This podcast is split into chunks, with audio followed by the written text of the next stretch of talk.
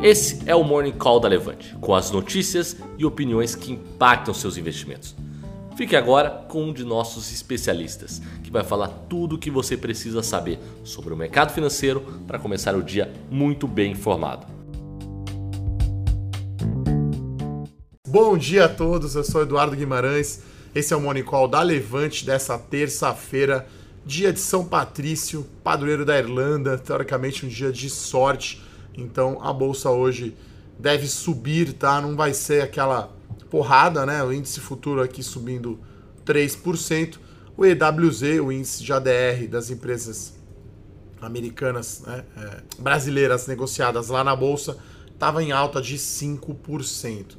Né? Então, é, se você não segue ainda o nosso canal do YouTube, vai lá, se inscreve no canal, é, dá uma curtida e clica no sininho para saber quando a gente entra ao vivo. Você pode também ouvir o replay né, no podcast do Spotify. Então hoje, depois de um dia extremamente negativo ontem, né? Então ontem foi o segundo pior dia da história da Bolsa dos Estados Unidos, né? A queda chegou a quase 12%, né? Um dia só foi mais negativo a chamada segunda-feira negra lá em 1987, né, quando até não existia ainda o Circuit Breaker. Então ontem de novo o Circuit Breaker acionado na bolsa dos Estados Unidos logo na abertura, né? Aqui mesma coisa praticamente aqui no Brasil existe, né, para proteger uh, o sistema como um todo, os investidores, os limites de baixa. Então, no caso da bolsa americana é 7%, né, o Circuit Breaker no à vista, 5 de queda no futuro. Aqui no Brasil, 10% o primeiro circuit breaker, que foi, foi, foi atingido ontem, e beirou aí, bateu perto ali do segundo, chegou a 14 e pouco, 14,5% de queda, acabou fechando em quase 13% de queda. Então, é, o pânico continua né, nos mercados financeiros, então a situação está sim complicada uh, principalmente com a, com a, proliferação aí do coronavírus, né? Então, enfim, medidas aí para tentar conter a disseminação do vírus. Então, vamos evitar aglomeração, as aulas em faculdades e escolas suspensas, eventos esportivos, culturais, como cinema, por exemplo, também suspensos, né? Muitas empresas fazendo aí home office, então é, acho que é importante a gente tentar frear né, essa disseminação, né, mantendo distância, fazendo aí as medidas de higienização, principalmente nas mãos, é, e claro, tentar evitar e cuidar mais do pessoal né, de idade, enfim, acho que isso é importante, né, porque aí a, o vírus é muito perigoso para quem é mais idoso. Então, o governo aí de São Paulo, né, a prefeitura aqui, na verdade, decretou estado de emergência em São Paulo, né? Então, todo mundo aí encorajando a população a ficar em casa, evitar aglomeração. Ainda não é um toque de recolher, mas enfim, movimentos né, bem, bem, bem atípicos, né? Uh, a gente tem, né, começando hoje, reunião do Copom, né, uma expectativa grande para ver o que, que vai acontecer com os juros. Né? Lembrando que os Estados Unidos cortou de forma emergencial os juros praticamente de 1,5 para zero né? E aí agora a expectativa aqui do Copom, Banco Central Brasileiro, que vai fazer, né? A decisão sai amanhã, no final do dia, na quarta-feira. Aí tem diversos palpites aí pelo mercado, né? Um corte entre meio, 0,75 e até corte de um ponto. Difícil aí cravar, né? O meu palpite aí seria um corte de meio. Acho que se cortar demais também pode até é, passar aí mensagem de pânico maior. Né? Ontem o Paulo Guedes anunciou algumas medidas é, para tentar estimular a economia. É, começou com medidas aí do Conselho Monetário Nacional para renegociações de crédito e depois, enfim, Paulo Guedes soltando aí algumas medidas. Então, acho que aqui o governo brasileiro tentando conter né, a, a proliferação aí do coronavírus, né, para falar aí uma uma notícia positiva, né? Lá na China já está bem, bem é, tranquila a situação, né? Inclusive já não tem mais os hospitais de campanha, né? Então tinha lá na China um hospital só para tratar de coronavírus. Então acho para mudar o tom um pouco, né? Como a gente não gosta de, de pânico e de irracionalidade, né, que é que os investidores fiquem calmos. Então, falar de, falar de algumas boas notícias aqui. Então, a China fechou o seu hospital específico de, de coronavírus. Né? Tem notícias aqui que na Índia um coquetel aqui de, de drogas é, teve, teve um, bom efeito aí nos pacientes. Né? Tem uma, uma, uma idosa chinesa de 103 anos de idade, uma vovó que conseguiu se recuperar do coronavírus lá na China. Então vamos inverter um pouco aí ó, o humor, né? Acho que infelizmente as, as notícias negativas e as tragédias sempre têm as manchetes, então vamos falar de coisas positivas, né? A Apple reabriu as suas 42 lojas lá na China, então é, tem essa propagação aí dos, dos ciclos e pessoal começando a fazer algum avanço em pesquisa para vacina ainda é muito preliminar, tá? Então, enfim, é, é algo que é temporário, né? Então é, é um período né, estranho aí, né, para alguns, né, ficar fazendo home office e, e, só os contatos aí virtuais, né? Em São Paulo aí praticamente sem trânsito e relativamente tranquila, né? Então é, acho que é bom hoje não ter uma alta absurda é, também no, no índice, né? Se bate também o limite de alta é ruim, né? Acho que aos poucos o que a gente quer e que acho que o que as autoridades né, é, financeiras pelo mundo, né, os bancos centrais do mundo inteiro querem tentar diminuir a volatilidade, né?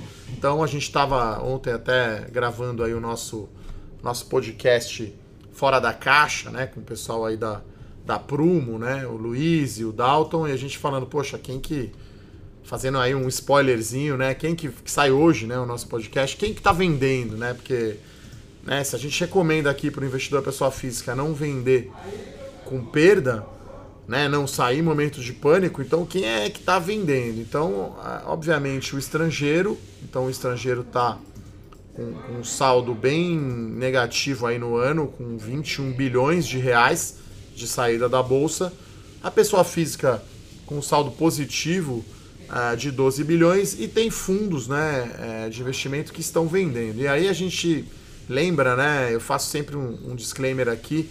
Poxa, vai investir em bolsa, pessoal. Não vamos alavancar, né? Porque alavancar é o equivalente a fazer apostas, né? Você pegar dinheiro para fazer aposta, né? Pode dar bom e pode dar muito ruim.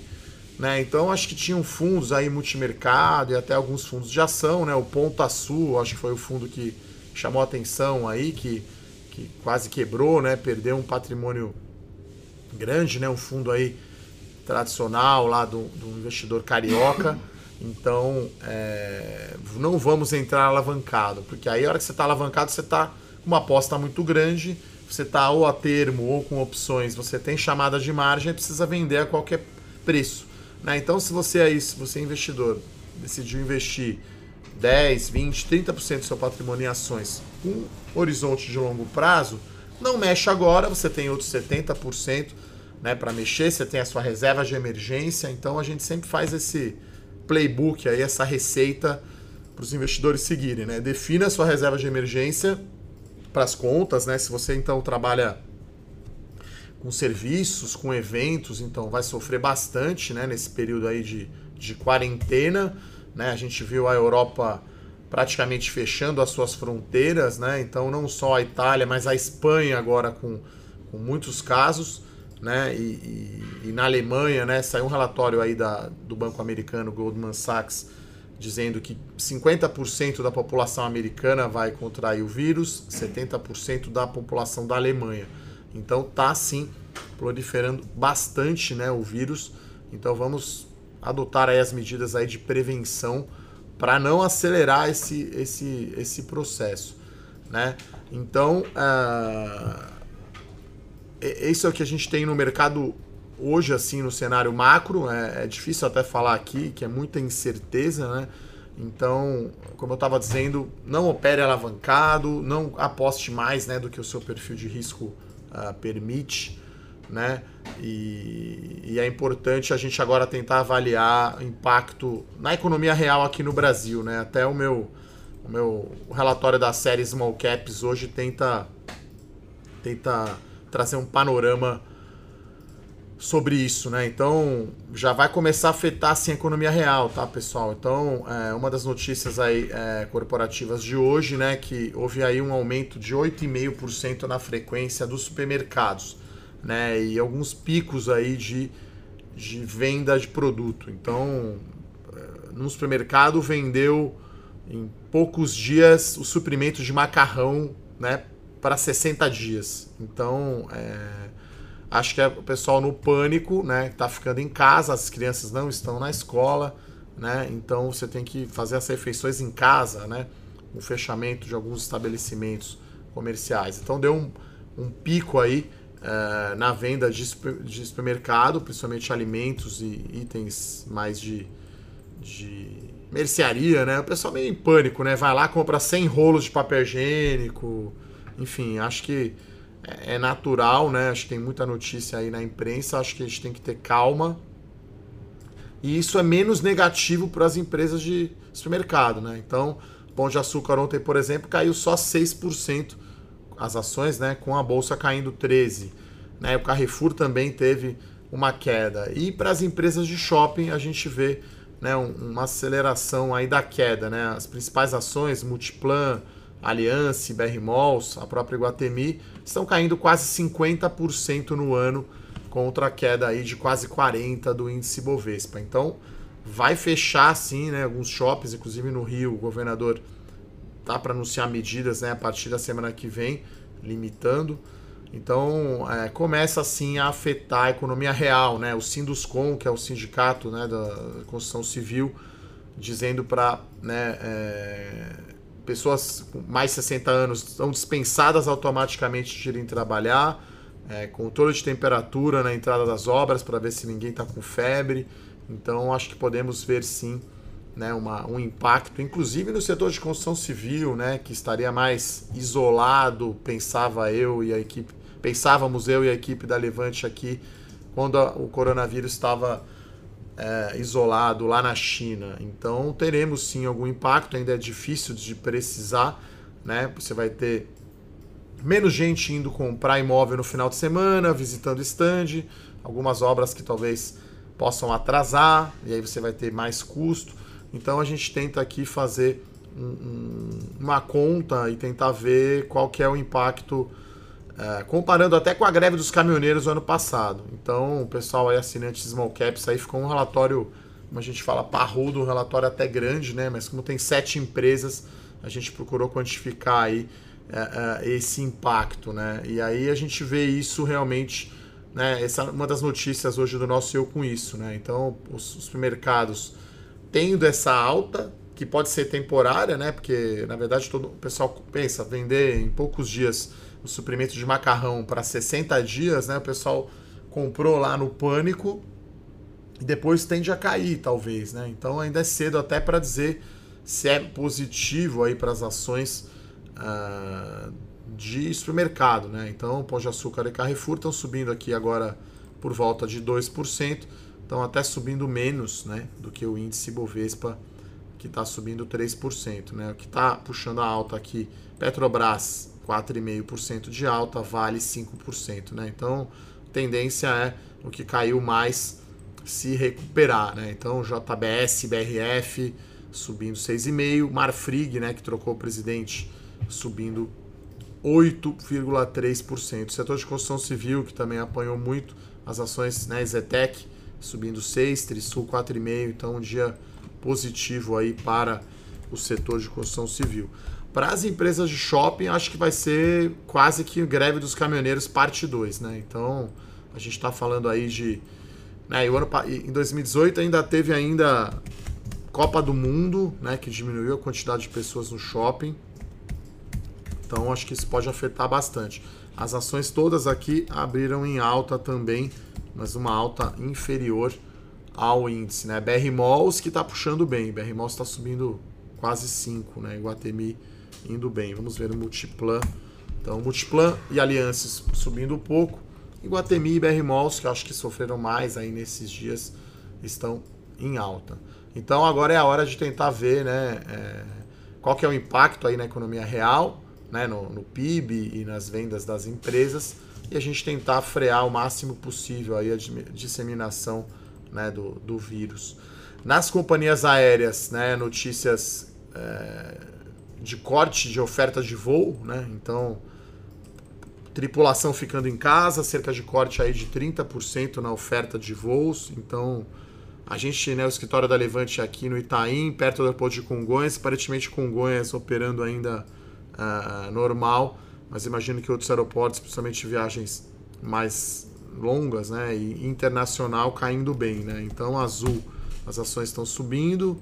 Acho que hoje quase todos os papéis da bolsa terão trajetória de recuperação, né, pessoal? Ontem foi um exagero a queda, né? Então, o índice à vista abriu aqui subindo 3%, o futuro subindo 4%, o dólar ainda continua em alta, né? O dólar para o alto e avante subindo aqui 0,8%. Então essas medidas aí da, da Gol, da Latam e da Azul são positivas, né? Quer dizer, são muito necessárias. É difícil dizer que é positivo, né? Você vai cortar a oferta de voo porque não tem demanda, né? Mas claro, isso para poder dar um fôlego financeiro, né?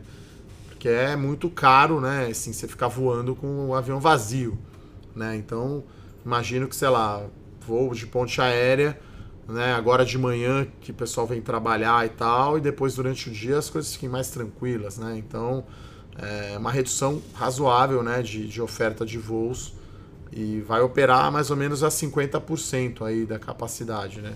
No caso da Azul. E tem também uma notícia, né, muito importante aí para a Embraer, né, que com essa crise aí, as companhias aéreas americanas, as ações caindo muito lá na bolsa dos Estados Unidos, né? Uma das dos setores aí, as ações com maior queda. Pode ser que o deal Boeing e Embraer não saia, né? Mas mesmo assim, as ações da Embraer aqui subindo 3,20, né? Também a Gol anunciou que vai adiar, né? Ela ia receber uh, aviões, né, da Embraer então vai, vai é, acabar adiando né, o recebimento desses, desses, desses aviões, né? Porque você não tem demanda, você está cancelando, é, can, cancelando voos, né? Então, enfim, o setor aéreo aí é o mais complicado, né? Inclusive, aparentemente, as ações da Azul estariam até abaixo agora do seu preço do IPO, né? Acho que a bolsa parece estar bastante na promoção, mas como eu falei, né, pessoal, aqui até com nossa iniciativa aí, o Gabinete Anticaos, né, então relatório todos os dias, podcast todos os dias e vídeos para deixar você calmo, para explicar o que está acontecendo no mercado, tá? Então, é, acho que não, não é a hora de, de você fazer é, movimentos bruscos e não venda posições, principalmente essas que estão caindo muito, não é hora de aumentar risco, quer dizer, na hora da crise você não vai querer inventar, fazer uma coisa que você não sabe fazer, né? Então vamos fazer o mais do mesmo, enfim, né? Agora alguns fundos até o, o momento é de sobrevivência, né? Vamos chamar assim. Claro que para os, os investidores que têm um perfil de risco, né? Um perfil mais apetite por risco, né? Dá para pensar em ir às compras aí, mas com bastante parcimônia, né? Então, Ibovespa aí parece que manteve né, os 70 mil pontos, aparentemente é um suporte, aí agora está 73 mil, mas nada impede dias mais voláteis com notícias do coronavírus e fechamento e aumento de quarentena. Enfim, isso vai afetar bastante aí a economia uh, uh, mundial, sem dúvidas, tá? Então hoje aqui praticamente todas as ações de todos os setores em alta. Também ontem né? Foi um dia de sangue, né? Quase tivemos aí o nosso segundo circuit breaker, caiu quase 14%. Uh, ah, olha, tem uma pergunta interessante aqui, começando a responder as perguntas, né? A primeira da Elisa, né? Uh, pedindo, né, parece que tem notícias aí do Estadão, né, os agentes de mercado pedindo o fechamento das, das bolsas, tá? Então, a única bolsa que fechou por enquanto das Filipinas, então, bolsa das Filipinas fechada, uma decisão do governo. É, mas por enquanto eu acho que o fechamento talvez traria talvez até mais pânico, né? Talvez o que possa ser estudado, reduzir o, o período de negociação, mas acho que ainda é muito prematuro você falar em fechamento das bolsas, né? O circuit breaker existe justamente para isso, né? Para regular. O Brasil é um mercado bastante líquido, então acho que não será o caso não de fechar agora. Enfim, né? Estamos vivendo dias estranhos, né? Então não sei daqui uma semana, um mês, como estará a situação, né? Se, se a gente estará aqui fazendo o morning call, acho que é importante pensar na prevenção e, e ficar com ter calma, né? Não fazer nada irracional, né? Com pânico, comprar 5 quilos de macarrão para semana, enfim. Vamos ter calma, pessoal, vamos ser razoáveis aí, porque os supermercados até colocaram uma nota, né, que não existe problema de abastecimento. É claro que alguns produtos eventualmente podem faltar, principalmente álcool gel, mas não vai ter problema de abastecimento, né? Ao contrário aí do que aconteceu na greve dos caminhoneiros, quer dizer, tá tudo funcionando, né?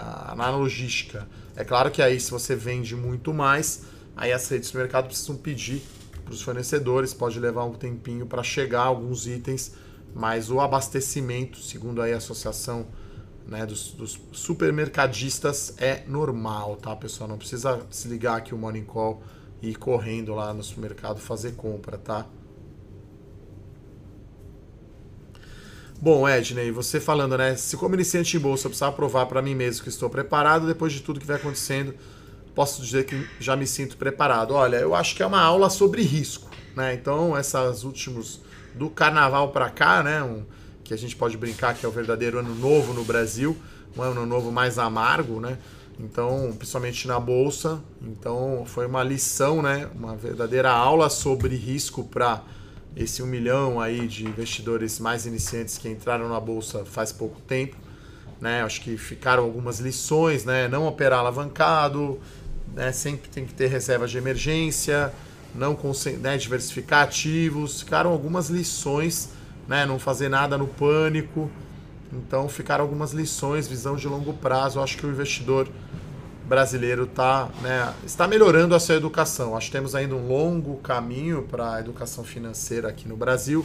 A Levante, né, procura. É muito importante para a Levante a educação de você que tá, de vocês, né, que estão assistindo aqui esse Morning Call, todos os nossos conteúdos, né. O gabinete anti-caos acho que é muito importante também para deixar todo mundo mais calmo e no fim do dia, depois, né, talvez ali no terceiro para o quarto trimestre, quando estivermos chegando aí no Natal de 2020, vamos olhar para trás e ver né, o que a gente aprendeu em termos de risco, de educação financeira e que foi mais uma crise, mais um cisne negro, né? Então o pessoal fala muito em recuperação em V, né? Então cai muito forte, depois sobe muito forte.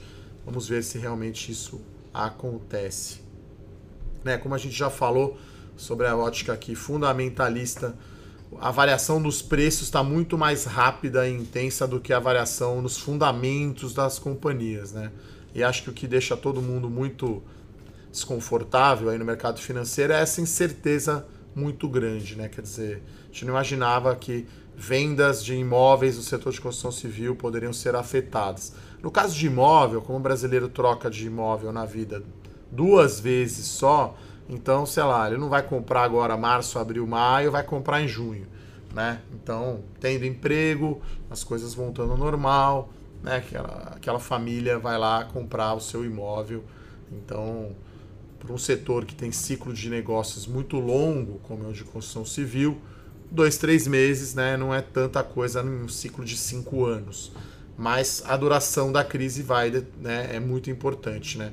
Então, a greve dos caminhoneiros, na nossa conta aqui, roubou aí, ó, deixou o PIB crescer menos 0,7%. Né? Então, a gente tinha uma estimativa no começo, no final de 17 para o PIB 18 de 2,7%. No final de junho, se você olhar lá o relatório Fox do Banco Central, essa previsão era 2% e terminou o ano acabando entregando só 1,1% no PIB em 2018 o ano da greve dos caminhoneiros. Né? Então foi um caos. Eu lembro que não tinha gasolina no posto, então você não vai viajar. Né? Muitas pessoas não saíram, não viajaram, então foi meio. Né? Foi uma época caótica aí. Você não poder se locomover, né? Com, com, com caminhões fechando as estradas, né? Então, enfim, passou. É claro que a, a queda do Ibovespa não foi tão grande assim, né? Eu fui olhar entre o dia 16 de maio até final de junho caiu 20% o Ibovespa, né? Então pareceu muito naquela época cair 20% em um mês, comparado agora com essa queda de 40%. Então acho que é, é importante essa gestão de crises, vamos chamar assim, né? Ter sangue frio. Respondendo aqui as perguntas do Gilberto.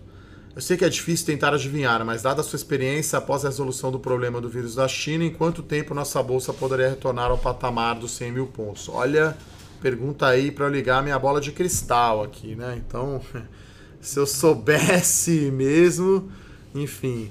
Vou fazer uma conta simples aqui que é a seguinte, né? 100 mil agora para os 72,3 mil pontos, 38% de alta. Então, acho né, é uma alta considerável, né? Lembrando que a gente tinha mais ou menos esse esse patamar para o ano, né? Então, targets de Bovespa que o mercado todo tinha, né? Final de, de, de 2020, 130 mil pontos, né? Então tem que dobrar praticamente, né? Então esse, esse 130 mil não virá e aí os 100 mil eu acho que vai depender muito do formato dessa curva da recuperação econômica, né? Então se no segundo semestre as coisas se normalizarem, eu acho que é razoável. É difícil cravar, né? Mas perto do, do final do ano, né? Mas é, uma, é bem difícil de prever, vai depender muito da desaceleração do PIB, né? Então a gente viu já na segunda-feira o Focus, o relatório do Banco Central, que era quase 2%, já caiu para 1,68% se a gente tiver, como o próprio Paulo Guedes falou, né? Eu fiz uma conta aqui que é um, um chute, vai, para não usar uma palavra pior. Qual seria o impacto do coronavírus na economia inteira do Brasil? Uma queda de meio a 1% no PIB, né? Então o crescimento que era 2 vai ser entre 1 e 1,5. Hoje a projeção do mercado está em 1,68. Mas a gente está começando a entender ainda o impacto na economia real, né? Então acho que pode ser sim algo como é, 1%. E aí você tem os lucros das empresas crescendo bem menos. Né? A gente tinha antes da crise Petrobras e Vale crescendo aí, desculpa, o Ibovespa, sem considerar Petro e Vale, né, que estão em, momentos muito distintos, porque a Vale teve Brumadinho e a Petrobras todos aqueles ajustes. Então a gente tinha que o lucro das empresas crescia 20% né, em 2020 em relação a 2019. Esse crescimento será menor. Não é uma conta assim simples. Ah, se o PIB vier 1, vai crescer 10%.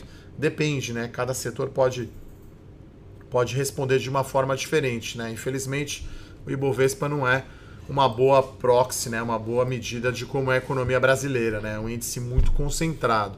Então, é, Gilberto, é, como eu falei, eu acho que em o coronavírus, se, se né, acontecendo o que aconteceu na China, né? Aparentemente a China já está quase que voltando ao normal, né? Essa economia girando aí 50%, 60% aí da sua capacidade de produção, né? Poderia sim razoável ser o final é, do ano ou durante o segundo semestre. Mas, enfim, no momento agora é muito difícil fazer essas previsões, tá? Ah, bom, o Marcos Vinícius pergunta aqui sobre o setor de frigoríficos e construção civil, como eles ficam afetados. Eu falei um pouco aqui sobre o setor de construção civil, então algumas obras eu acho que já estão com ritmo mais lento, por ter menos pessoal trabalhando na obra. Então, pessoal de idade já foi imediatamente liberado. Então, tá, tá havendo sim uma, uma, uma redução no ritmo. Né? Então, acho que, inclusive, pro lado bom, acho que a maioria dos lançamentos que foi feita no quarto trimestre do ano passado, essa obra ainda não começou. Então, obras que iam para começar agora, eu imagino que as empresas vão acabar adiando o início né? Porque você começar uma obra e parar, você vai ter um custo, obviamente, né? Então, uh, e frigorífico, acho que fica muito afetado chegando nos Estados Unidos e parando os portos da Europa, né? Então, até falando de Santos Brasil, né? Então, falei com a empresa essa semana. Uh, três viagens né, da China para Porto de Santos foram canceladas já para o mês de março e três para o mês de abril. Né? Então vai impactar mais o segundo trimestre mesmo da Santos Brasil. Lembrando que 20% do volume de containers no Tecon Santos vai para a China. E aí eu perguntei, e o norte da Europa, né? Roterdã, Hamburgo e outros portos grandes lá da Europa? Cerca de 25 a 30%, 25% do volume de Santos, né? Então, a gente tem aqui um problema, uma defasagem de tempo, né? Como se fosse um fuso horário, né? Agora lá na China já é quase amanhã, né? Então o mercado já fechou lá, a bolsa já está fechada. Então lá né, a crise veio primeiro e já se dissipou aparentemente, já está né, no, no, último estágio ali. É, e Europa talvez no pico agora, Estados Unidos começando e o Brasil para cá, né? Então eu acho que né, olhando ali até os, o mapa mundo é isso, né? Você tem Ásia, Europa, né? Aí você tem, enfim, aí é o Brasil e tem os Estados Unidos, Nova York, né? Apesar de estar uma hora atrás aqui da gente, parece que chegou primeiro nos Estados Unidos, né? Então, então isso pode afetar bastante aí o setor de frigoríficos, né? Mas a parte boa é que comida é essencial, né? Então é, por isso que o pessoal foi aí fazer compras né, no desespero no supermercado. Então, você não vai comprar um imóvel agora que você estava pensando em comprar nesse final de semana, um eletrônico, até uma roupa, agora comida você vai comprar. Né? E a China, agora voltando ao normal, né? É, lembrando que teve a peste suína africana, matou metade da população suína da China teve a desastre na Austrália, os incêndios, então diminuiu a exportação de, de carne da Austrália para a China. Então, né, aparentemente agora se normalizariam daqui a um tempo, é claro, né, porque os navios chineses demoram quase 30 dias ou mais para chegar aqui, para a carne brasileira, para a proteína brasileira chegar lá na China. Né? Então, o setor de frigoríficos acho que pode sofrer e aí, olhando as empresas, né, você tem Marfrig e JBS com uma exposição muito maior aos Estados Unidos que Minerva, por exemplo. Né? Então, as ações aqui, todas de frigorífico hoje, tendo uma alta forte. Né? JBS e BRF subindo 5, a Marfrig subindo 7 e a Minerva subindo 5, 4,70.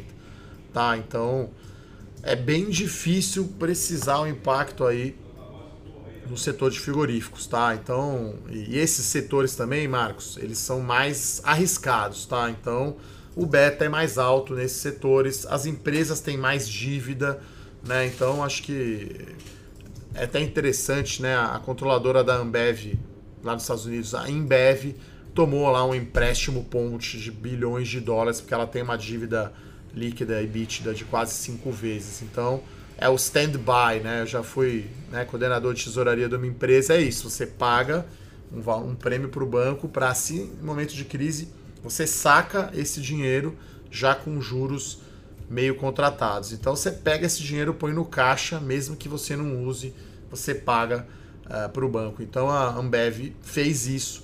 Então acho que esse, nesse momento é muito bom né, olhar para o nível de endividamento das empresas que é algo que a gente faz bastante, que eu faço bastante aqui nas nossas séries. Né? Empresa que é muito alavancada, a gente não gosta muito uh, de ter na carteira. Diego, a hora certa de entrar com tudo, a gente tem que recorrer à mãe de Ná, aos curandeiros e quem faz previsões, né? É, não, não tem como saber, né? Qual que é o fundo, né? Como foi feita aí uma entrevista aí com Howard Marks, né? Que tem um livro excelente, né? Que é o The Most Important Thing, a coisa mais importante. Um fundo não tem como você saber só depois que passa, né? Então eu estava analisando lá o fundo né, da greve dos caminhoneiros foi 69.400 pontos, né? Lá em dia, no dia 15 de junho. Mas eu só sei porque eu fui olhar a história lá, né? Quando você estava em maio e o Bovespa estava caindo 20%, não tinha como saber o fundo, né? Qual que é o momento certo de entrar. Então, o nível de risco é bastante alto eu acho que podemos ter aí mais quedas do Ibovespa. Acho que podemos ter aí altos e baixos, altos e baixos. Parece que 70 mil pontos do Ibovespa parece ser um ponto bom de entrada, né? Naquele dia que quase deu o circuit breaker de 20%, acho que o Ibovespa chegou a negociar na mínima 69 alguma coisa e fechou acima dos 70 mil. Quem é grafista aí, quem gosta da análise técnica, talvez possa falar. Parece que ali teve muito comprador muitos fundos comprando papéis aí com bons fundamentos, né? Como eu disse, o fundamento da companhia não muda tanto, né? Você não pode dizer que só porque um shopping vai estar fechado o mês inteiro de abril, você vai perpetuar sempre agora para frente, que ele não vende mais na Páscoa, né? Não vende mais o Dia das Mães, que é maio, quer dizer, o segundo trimestre é um, mei, é um trimestre muito bom, né, para o comércio. Então não dá para perpetuar que ele vai perder né, esse faturamento. Então é muito difícil acertar o, o, ponto aí de inflexão. Inclusive, acho que é melhor ficar de fora e perder um pouquinho da alta e entrar depois que as coisas estão. que a volatilidade está mais controlada. Né? O VIX, que é o índice do medo, extremamente alto, né, pessoal? Então o VIX está em 80 pontos. Então, assim, a gente tinha achado alto lá 50, lá na crise de 2008, bateu 80, né? Então tá lá no tá lá no céu, muito arriscado nesse momento. Olha, o Pedro aqui pergunta qual seria a possível resposta da bolsa caso o governo corte ainda mais o juro. Olha, difícil. Eu diria que se cortar um ponto pode ser uma reação lá Fed, mas aí quando o Copom divulgar a decisão, né, já vai estar tá fechada a bolsa, impactaria a bolsa amanhã, né? Quer dizer, na quinta, na verdade, né? O Copom, a reunião começa hoje, a decisão sai amanhã, depois do fechamento, e impactaria na quinta. Claro que o, o Copom poderia também fazer uma reunião extraordinária, acho que não vai ser o caso. Então, acho que se cortar meio, eu acho que é positivo para a bolsa, mas não vai fazer muito mercado. E se cortar demais, o mercado pode achar, assim como foi o corte do Fed, ah, então o problema na economia brasileira é muito maior e pode ter uma reação negativa. Meio que como se fosse futebol, né? O time, um time ganha, o outro ganha ou empata, né? Eu dei uma resposta bem nesse estilo, mas aqui realmente é imprevisível, tá? Uh... Bom, o meu xará aqui, Eduardo fala, né? Bom estar com a Levante aqui no meio desse tsunami. Realmente é um, um evento, até a gente estava falando ontem, né? Um evento que está mais parecido com o World Trade Center, né? Com o ataque das Torres Gêmeas em 2001 do que com 2008, né? Até eu lembrei, contando uma história, eu lembro eu trabalhava na Clabin, estava indo né, visitar uma das fábricas lá em Santa Catarina. A gente no, no embarque de Congonhas não tinha ainda as televisões tal. Enfim, ah, caiu um avião no Pentágono, bateu um avião no World Trade Center, quer dizer, é o que a gente foi só ver quando a gente chegou lá, de fato, lá em Itajaí, que a gente foi ver o que tinha acontecido, né? Então foi um, um movimento de pânico, de incerteza, quer dizer, ninguém entendendo nada, o segundo avião batendo ao vivo, né, na, na, na torre, terrível, a torre desabando, então, claro que não é, né, é diferente, né, porque não é um impacto, não é uma um tiro no peito assim do capitalismo como foi uh, o World Trade Center, mas é sim o coronavírus, né, um impacto bastante grande à vida, né? Muitas pessoas já perderam a, a vida, então acho que é não é igual a 2008, que 2008 parecia que o mundo ia acabar e a bolsa só ficou caindo por muito tempo. Então a quebra do, do Lehman Brothers foi setembro, até tem muitos filmes, né, sobre isso. O Margin Call é um filme muito bom uh, para entender, né? Além do, do, da grande aposta, né? Para entender o que aconteceu. Wall Street também, o 2, enfim. Quem não assistiu para entender o que foi essa crise.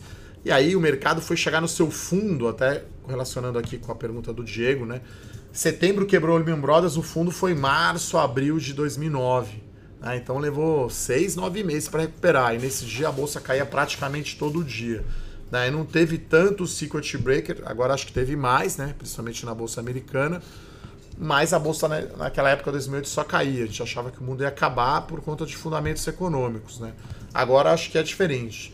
Acho que é mais parecido com 2001, mas enfim, é uma diferente de todas. Né? Então a gente sempre tenta achar exemplos do passado para tentar aplicar, mas é, é muito, muito difícil.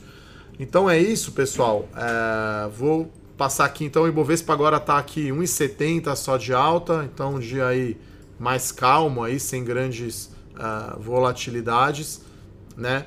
E reforço aí o convite para vocês acompanharem aí o gabinete anti-caos. Então o pessoal deve ter colocado o link aqui no chat né, do YouTube. Relatórios diários, um podcast diário falando sobre o que está acontecendo. Uh, reforço hoje aí o nosso relatório sobre small caps, tentando fazer conta de qual seria o impacto para as empresas. Né? Eu comentei a da Santos Brasil, que é uma recomendação aberta, mas as outras, em respeito aos assinantes, eu não vou comentar. E hoje tem novo episódio aí do Fora da Caixa, um papo muito legal com gestores aí da Prumo Capital, tá um fundo long only, o que, que, que, que eles fizeram no, no, na crise, então, não percam hoje aí o Fora da Caixa, o segundo episódio né, é, do nosso podcast. Então é isso, agradecer aqui a presença de todos, desejar a todo mundo aí muita calma, vamos ficar, né, vamos tentar controlar aí a disseminação do coronavírus, vamos continuar trabalhando o que a gente está fazendo aqui na Levante. Aquele forte abraço então para vocês e até amanhã. Tchau, tchau. Para saber mais sobre a Levante, siga o nosso perfil no Instagram levante.investimentos. Se inscreva no nosso canal do YouTube Levante Investimentos. E para acompanhar as notícias do dia a dia e mais sobre a Levante, acesse nosso site levante.com.br.